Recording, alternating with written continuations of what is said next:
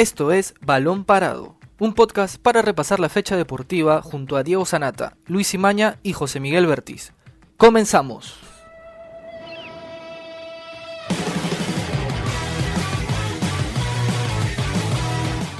Hola amigos, bienvenidos a una nueva edición de Balón Parado desde casa. Mi nombre es Luis Imaña. Mi nombre es Samir Balta.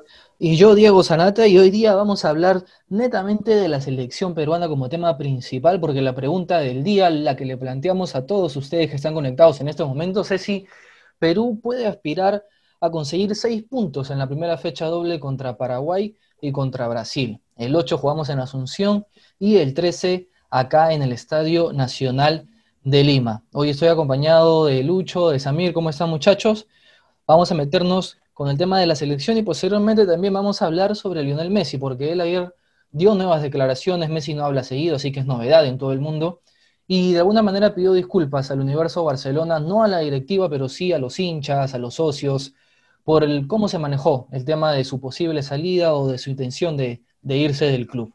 Pero bien, vamos a meternos de lleno al primer tema de la selección peruana porque hoy día cumplió una nueva sesión de entrenamientos en la Videna, realizaron trabajos ya la mayoría de jugadores, Canchita está volviendo de a pocos, con la novedad también de que no está Loyola, parece que no va a convocar a nadie más Areca, porque está Trauco, está Marcos López, e igual la lista se tiene que depurar, ¿no? Porque de los 30 que ahora son 29, solo 23 van a viajar a Asunción y van a jugar el partido, así que novedades vamos a tener en los siguientes días sobre quiénes van y quiénes se quedan.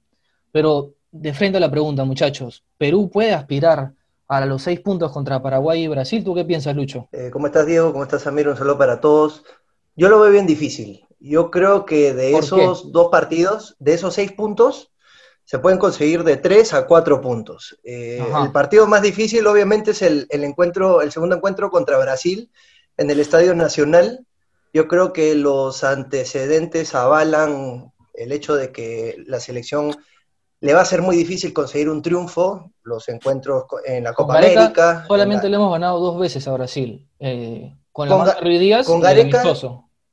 Exacto. Mira, justo tú te referías al amistoso. Yo creo que si la selección quiere tener chances para poder sacar un triunfo o, aunque sea un empate, podría usar un esquema similar al que, al que se vio en el amistoso, donde a Pedro Aquino se le usó de nueve. Entonces, eso indica de que en el medio necesitas más volantes de marca y mejor si una doble función como creativo para, para poder primero contener al, a los brasileños y después atacar de contragolpe. Porque ese esquema en el amistoso en Estados Unidos se, vio muy bien. Y yo creo que ese podría ser un, una idea de juego que se podría aplicar en el segundo partido. También. Ahí ese partido se jugó, sin Paolo. Ajá. Exacto. y tú me dices de Brasil, antes de ya darle el pase a Samir, eh, con Brasil podemos tener ese planteamiento, la estadística no nos avala, pero hemos sabido dar el golpe en algunos momentos. Y con Paraguay la cosa es diferente, porque con Gareca hemos jugado cinco partidos y los cinco los hemos ganado con Gareca. Eso es un indicativo de que quizás en Asunción se puede conseguir los tres puntos. Sí, eh, cada partido se tiene que jugar de manera distinta. Contra Paraguay yo creo que tiene que ser un esquema más ofensivo. El último encuentro que se jugó por las eliminatorias contra Paraguay fue allá en, en Asunción y se, y se consiguió un buen resultado. Y con varios jugadores de los que están convocados actualmente. Entonces, sí se puede apuntar a los tres puntos, a un triunfo, eh, sobre todo porque tiene jugadores de que, que, están, están llegando a buen ritmo. Tienes a Tapia, que está en el Celta de Vigo, está jugando. Tienes a Zambrano, que le está rompiendo la Copa Libertadores. Lamentablemente no pudo jugar el último encuentro, pero aún así es, es un fijo en el esquema Ceneice. Eh, tienes a Galese, tienes a, tienes Araujo que está jugando, Abraham va a venir con partidos en los amistosos, entonces yo creo que uno sí se puede ilusionar y con razón eh, con un triunfo ante Paraguay y pelear por un empate ante Brasil. Samir, ¿tú qué piensas? ¿Qué tal Luis? ¿Qué tal Diego? ¿Qué tal a nuestros oyentes? Sí, hay que, hay que pensar también de que no, no hay que subestimar a Paraguay, ¿no? En la última Copa América también Paraguay llevó un plantel que, que está teniendo ese, ese cambio generacional también en su plantilla y tampoco no hizo mal papel. O sea, es, un, es muy diferente el, el, Paraguay que enfrentamos cuando le ganamos allá en Asunción al, al de ahora. Son, son jugadores ya este, más cuajados, más consolidados y, o sea, pensar en, en, una victoria contra Paraguay, sobre el papel sí puede ser factible porque... Es realista. Digamos ya, ajá, no a comparación con Brasil que, que no la pasamos tan bien con Brasil. O sea, a pesar de que le ganamos un amistoso, pero con Brasil en, competencia oficial es otra cosa, ¿no? Pero este, yo creo que contra Paraguay hay que tomarlo con mesura, ¿no? Porque si pensamos ahorita, yo, yo si tú me dices cuántos puntos sumamos, yo, yo diría que tres puntos. O sea, y me podría decir también que podría ser contra Paraguay, pero ¿por qué no con Brasil? O sea, con Brasil, digamos que desde la era con Gareca, a pesar de que en algún momento no le hemos pasado bien, se han acortado un poco, claro, se han acortado las brechas, por así decirlo, ¿no? Claro, o sea, ya es como que tampoco vamos a entrar a que estamos al nivel de Brasil, pero le estamos haciendo competencia a Brasil, le estamos peleando el juego. Contra Paraguay yo diría que sí se podría sumar, pero con Brasil va a ser un poco complicado y más aún si, si esto, también, esto también vale, ¿no? El calor popular de, la gente no va a estar y, digamos, digamos no, hay, no hay esa presión, entonces Brasil puede venir acá y, y bueno, viene también con un Neymar que viene bien, o sea, yo creo que podría sumar Perú, sumar tres puntos en esta doble fecha. Bueno, es lo que yo pienso, ¿no? a ver, igual... dale, dale. Ahora, eh, eh, tú, tú, mismo dijiste, Samir, y, coincido contigo de que Paraguay en ese momento eh, no venía cuajado como ahora, pero yo también pienso que Perú estaba en la misma situación. El Perú que enfrentó a Paraguay en, dos años atrás en Asunción, con el Perú que, está ahora con un Mundial encima, con una Copa América donde llegó a la final, también está mucho más cuajado. Pues pues tampoco no vamos a ir este, a Asunción y decir que vamos a, vamos a ganar. O sea, ese es el peor error que puede cometer este, un equipo peruano o una selección. Ya, ya, hemos tenido este, esos ejemplos en, eliminatorias pasadas de que no, ya, porque vamos con, contra este país, ya vamos preparados y vamos a ganar y siempre terminamos perdiendo. Pero también se necesita una mentalidad positiva. Una ah, cosa es decir vamos a ganar y otra cosa es ir a ganar. Entonces, si vas a pensar que vas a perder... No hay que confundir eh, optimismo con eh, arrogancia, por así decirlo. Estar confiado. Claro, estar confiado. porque en el papel, si hablamos en la previa, creo que Perú parte como favorito de contra los países de Sudamérica solamente contra Bolivia y acá en Lima, ¿no? En, Bolivia en la altura no, porque es otra cosa. Pero lo que dice Luis eh, sobre el optimismo, con ganas de ir a ganarlo, creo que es generalizado ese sentimiento porque Gareca lo tiene, Galeza también ha hablado hace pocos días y dijo, por, nosotros pensamos en los seis puntos, a conseguir los seis puntos. Peña también dice lo mismo. O sea, en la mente de, los futbolistas nacionales sí está conseguir los seis puntos o por lo menos hacer lo posible, lo máximo para ello. Y yo coincido contigo, Luis, de que ahora la selección eh, está un paso adelante que el año pasado, que el anteaño pasado porque ya ha pasado por varias cosas, ya tienen experiencia. Cuando Gareca vino, también los futbolistas no tenían, digamos, experiencia jugando instancias finales o luchando en los primeros lugares. Ahora sí lo han conseguido, tienen un boleto mundial, una final en la Copa América. Eh, en los amistosos se le ganó a Croacia, se le ganó a Brasil, han jugado en el Mundial. Es decir, así es, es decir, hay más recorrido, eso sí, pero igualmente eso hay que trasladarlo a la cancha, ¿no? Porque no se puede quedar en palabras. Y a ver, contra Paraguay y después ya le digo contra Brasil, porque Luis me adelantó un poquito cómo piensa plantear el partido a Brasil, pero contra Paraguay, ¿cómo debería salir Perú en, Asunción? Paraguay, eh, con Berizzo, se vio en la Copa América que es un equipo que defiende bien, se preocupa más por defender que por atacar.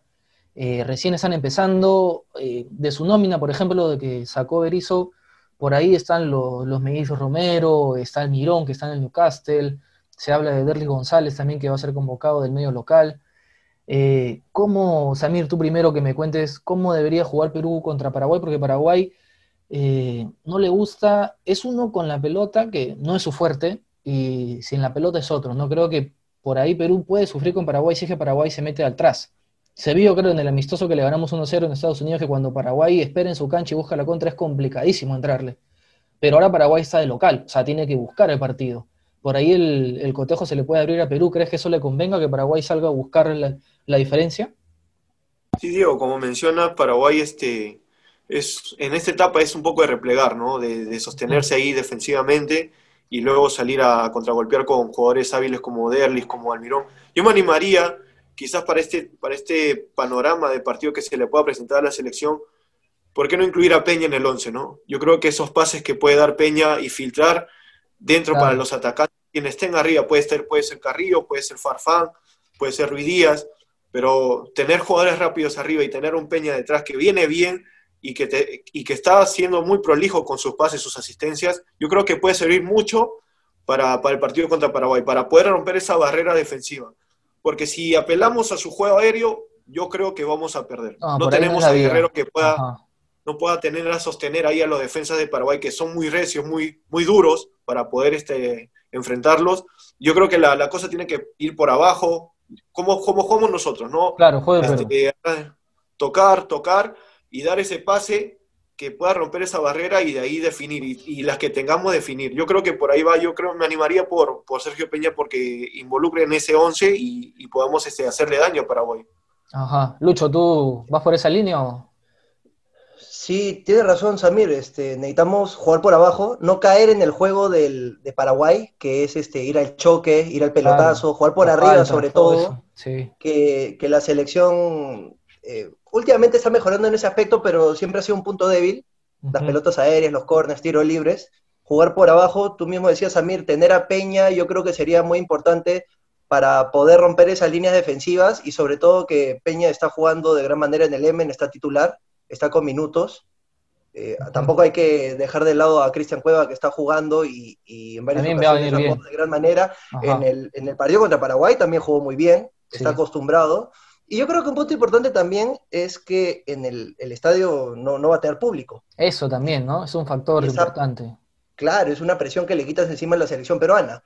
Además, el hecho de ser local obliga a Paraguay a, buscar el encuentro. salir, así es. Sería, sería un poco extraño, yo creo que también sería objeto de críticas que Paraguay espere atrás en su propia cancha a que Perú les ataque. Ajá. Y eso se vio porque el, factor eh, del escenario, el público, es muy importante, muy influyente, sobre todo para el equipo visitante, ¿no? Porque se vio, creo que en el partido contra Paraguay en Asunción de las eliminatorias pasadas, la presión que ejercía el público, y es más, cuando los jugadores peruanos anotaban los goles, hasta se veía que caían botellas, insultos, y creo que eso eh, mentalmente también es un, es un tema que por ahí puede pasarle factura a Perú, eh, sobre todo ahora, porque no va a haber hinchada, y el defensor es del Chaco, que si no me equivoco va a ser ahí el partido, eh, es uno con, con, público y otro sin público, creo, creo que queda claro, ¿no? O sea, eso por ahí puede ser una ventaja para Perú y ahora, muchachos, rápidamente contra Brasil, Lucho, tú me adelantaste que eh, sería lo ideal poner un volante más, por ahí renunciar un poquito a atacar y buscar las contras y pelotas paradas, ¿no? Porque el rival es otro. Brasil, pues. Con Brasil tiene que jugar de, jugar de esa manera. En la fase de grupos, en la Copa América, Perú intentó eh, mandar un equipo más ofensivo y le metieron cinco goles. Cinco, sí. En la final eh, aprendieron de esos errores y trataron de hacer un, esquema más defensivo, aún así perdieron, pero, se, pelearon, se, mostró más resistencia, exacto. En el encuentro contra Brasil en, los, en el amistoso, a mí me pareció el esquema ideal para poder combatirlos. Ajá, Samir, tú también vas por ahí. Claro, tener a dos volantes de marca, en ese caso era Tapia, Aquino, y los dos son también de creación, les gusta subir. Entonces tampoco habría ese, eh, estaría limitado con respecto a crear jugadas, generar ocasiones de gol también. Sí, estoy de acuerdo con, Luis, este, poner este, un, volante, un volante más, porque pensemos también de que Brasil te ataca por, su especialidad son las bandas también, ¿no? Y, sus laterales son laterales volantes, y, te van a atacar por todo, ese, por todo ese riel y hay que estar atentos en ello, entonces necesitamos un volante ahí, quizás que también tenga mayor marca, puede ser Pedro Aquino, pero aquí no sumarse a Tapia, porque Tapia, yo a Tapia no lo sacaría porque Tapia viene bien, viene un buen nivel en España, una liga muy competitiva, y lo metería ahí a Aquino, porque Aquino yo creo que, aparte que tiene marca, tiene pase, y lo ha demostrado. tiene una calidad muy, muy buena, y yo creo que podría sumarse ahí, y, bueno, y ahí acompañar a Yotun o, o, quien se pueda sumar en, en, esa, en ese trío de volantes, y de ahí cubrir bien las bandas, ¿no? Porque Brasil es su especialidad, ir por las bandas, tiene laterales muy rápidos, y bueno, y sumemos, como te mencioné al principio, tiene un Neymar que, que quizás puede estar ahorita en, problemas, pero futbolísticamente hablando, Neymar es, un jugador muy serie. Y pensemos también de que de repente la selección se centra en Neymar y es ahí otra situación, ¿no? Otro, otro panorama, ¿no? Porque marcar a Neymar con uno no lo vas a marcar, tienes que neutralizarlo de repente con, agruparlo, quizás hombre a hombre, no sé, pero agruparlo ahí, encerrarlo y que no caiga en esos este en esas jugadas que se le hacen y, y, hacerte daño. Sí, así es. Bien, muchachos, para cerrar ya ese no tema. es el único. Sí, Pues hay, hay más, hay más. De hecho, ahí Está Firmino, va a haber, Gabriel Jesús, va a haber mucha Coutinho, chamba tiene para, pie. Para la selección y sobre todo para Gareca de cara al planteamiento, ¿no? Que es muy importante en la previa. Ya para ir cerrando este tema, muchachos, eh, brevemente nomás, eh, los puntos. ¿Cuántos puntos piensa que va a conseguir Perú? Samir, tú me dijiste tres. Sí, yo te dije tres. Lucho, ¿tú cómo vas? ¿Cuántos crees que se podría conseguir? yo me arriesgo por cuatro. Yo también, Cuatro puntos, yo creo. yo también Siendo siendo optimista. optimistas, sí, por ahí yo con un 4 que Perú siento que sí debe ganar en Paraguay, tiene las armas para ganar en Paraguay. Ojo, lo ideal sería que sean seis, ¿no? Claro, lo ideal sería 6, pero, Ah, por supuesto. pero hay que ver las limitaciones y creo que contra Brasil, eh, ahí cambiando el, el esquema, planteamiento, respaldando un poquito, defendiendo más, creo que se puede arañar un punto por ahí que sería un, un puntazo en términos generales, en líneas generales, como diría Gareca.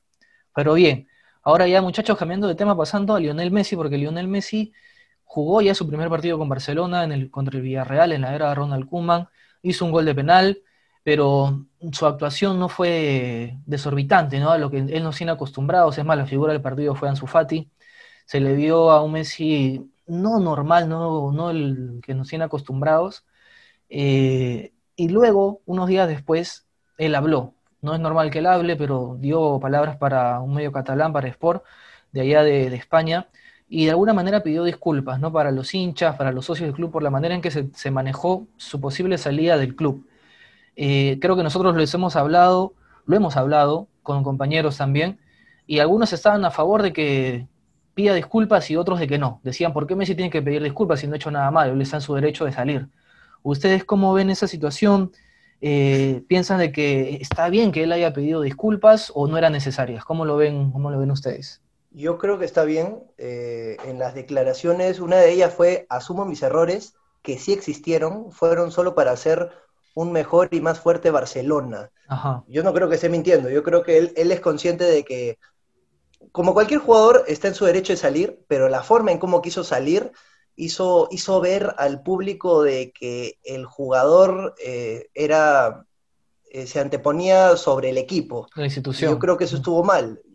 Yo creo que un- uno de sus compañeros, por ejemplo, en- de la forma en cómo se quería ir, porque me pareció un poco escandaloso, para que después no se vaya y regrese al grupo y que sea considerado nuevamente como la estrella, yo no lo creo justo, no me parece. Y, y eso se vio un poco en el encuentro contra Villarreal, en un partido donde las figuras fueron otras, a mi parecer. Eh, Ansu Fati, Coutinho, Coutinho fue el encargado de ser el 10, Ujú. eh, Fati metió dos goles, le dio un penal a Messi, porque si Fati metía ese penal podía batir el récord como ser uno de los, de los más jóvenes en marcar un triplete en el inicio de la, liga. claro. Eh, se, se lo vio, se lo vio medio apartado del grupo, eh, mucho por la banda, no, era, no, no iba tanto al medio como, como lo hizo, por ejemplo, en las anteriores temporadas. Entonces, esas declaraciones yo creo que eran necesarias. De que se arregle la cosa en la interna del Barcelona con Messi, lo veo bien difícil.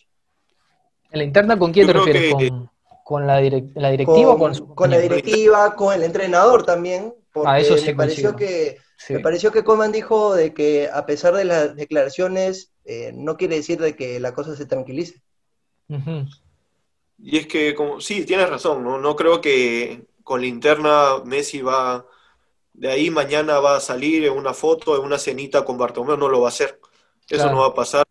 Pero yo creo que Messi está hablando ahora, pero yo creo que debió hablar después de la eliminación de Champions, ¿no? Yo creo que si tú eres el capitán, debiste hablar en ese momento. Y yo creo que si de repente hay algunos hinchas de, de Barcelona, de repente fastidiados con lo que pasó con Messi, es por eso, ¿no? Porque no hablaste en ese momento y te quisiste ir así, No dio la ¿no? cara. Por un, por un burofax. Y, y yo creo que un líder de tu equipo, del- de, la, de la envergadura del, del club, tú no puedes esconderte. Yo creo que en ese momento Messi se escondió y bueno, y ahora sale a hablar por- porque tiene que apaciguar la situación porque vio de repente, como mencionaba Luis, que se le, se le, se le quitó el protagonismo, porque el protagonismo en el partido con Villarreal fue Ansu Fati, fue Coutinho, fue, fue De Jong y no fue él. Messi parecía un jugador, siempre decíamos, no, Messi es el, la figura, la estrella. Messi parecía un jugador normal ese día. Un jugador que, secundario. Exacto. El, el- protagonismo se lo llevó Fati. Y, a- y está, como menciona Luis, estuvo un gol nomás de. Se le regaló un penal, porque si metía ese gol, si metía ese gol, yo creo que este, ¿cómo se llama? Rompía récord. Entonces Messi yo creo que ahorita sale a hablar porque como es el líder, es el capitán, tiene que hacerlo. Piqué no va a salir a hablar porque el primer capitán es, Messi. Entonces yo creo que Messi quiere tratar de apaciguar esta situación y de repente se está teniendo, como él dijo, ¿no? De repente tener esa ilusión de que este proyecto puede avanzar. Veremos qué pasa a final de temporada, si logran objetivos. Si no logran objetivos, yo creo que Messi ahora sí se, irá, ¿no? Me imagino. A ver, sí, yo quería tocarle un tema. Eh, es cierto de que Messi en este partido no, no hizo sus cosas, o sea, su juego que habitualmente lo hace con camiseta del Barcelona, sobre todo contra un rival al cual él ha anotado muchos goles en la liga, en la liga profesional.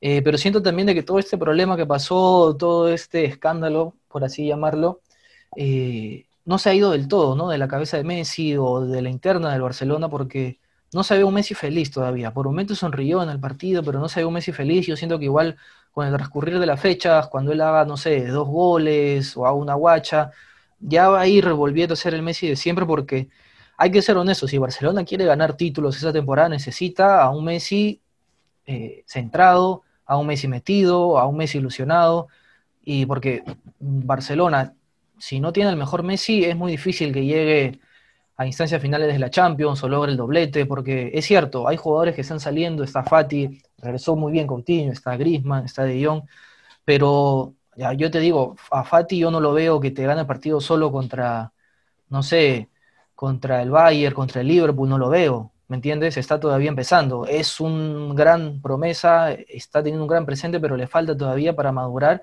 contra equipos grandes, porque en España, ¿contra qué equipos puedes tú? Eh, Real Madrid está, por ejemplo, Real Madrid, Atlético de Madrid. Ahorita el Atlético. Sí, el Atlético también como está. O sea, creo que coincidimos todos de que si Barcelona quiere aspirar a recuperar, a volver a ganar títulos, necesita la mejor versión de Messi porque si no lo consigue, le va a ser más complicado. Si bien es cierto que ahora tiene más jugadores de mejor jerarquía, ¿no? Con más talento. Y hay que ver si traen un 9 también, porque hoy en día está Griezmann nada más arriba. Y ojo que Griezmann todavía no termina de, explotar, o sea, todavía no termina de cuajar un buen partido de 90 minutos. Sí, es cierto. Si necesitas a un 9 de área, un 9, un 9 de, gran estatura para que pueda aguantar, exacto, de referencia, porque en el partido con Villarreal también se veía que a la hora de mandar centros, el, equipo, el equipo de Villarreal no, había tenía ningún problema en rechazarlo. Incluso parecía que Messi estaba de nueve.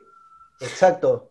Entonces, claro, necesitan la contratación de un delantero, ya sea, por ejemplo, de Pay o Haaland, para poner más peso ahí en el área, porque con Villarreal funcionó, pero con un equipo, como ustedes dicen, ya sea Bayern Múnich o el Real Madrid o el Atlético Madrid, ahí sí la van a pasar mal, a menos de que metan goles fuera de área. Sí, sí. Griezmann todavía, Griezmann todavía no explota. Ahora, yo creo que lo de Messi en el partido con Villarreal también puede, debió deberse a que, a que Luis Suárez, después de que lo sacan, debuta con el Atlético Madrid y en 20 minutos mete dos goles. Dos goles. Sí, que, tu socio, ¿no? Porque ha sido su socio años. Está con unas ganas. Mm, sí, es verdad. Exacto. Es verdad. Ahí está viendo cómo su mejor amigo también de la plantilla se le va, eh, está triunfando o está teniendo un gran inicio en Atlético de Madrid. Por ahí también que le pasó factura, ¿no? ¿Qué habrá dicho Koeman también? Sí, la propia directiva también, de ver a un Luis Suárez de esa manera. Pero eh, son cosas que pasan, ¿no? O sea, son decisiones que han tomado y tienen que hacerse cargo de las mismas. Pero bien, muchachos, ya se nos ha acabado el tiempo, nos hemos pasado un poquito, pero ameritaba porque había muchos temas para tocar. Así que ya vamos cerrando el programa de hoy. Mi nombre es Diego Sanata. Mi nombre es Samir Balta. Mi nombre es Luis Imaña y nos vemos en la próxima edición. Hasta aquí llegó Balón Parado, un podcast de la República. Escucha un nuevo episodio todos los lunes, miércoles y viernes. Para más información visita larepublica.pe slash podcast. También estamos en Spotify, Evox, Google Podcast y Apple Podcast. Suscríbete para no perderte ningún episodio. Sigue escuchando La República Podcast.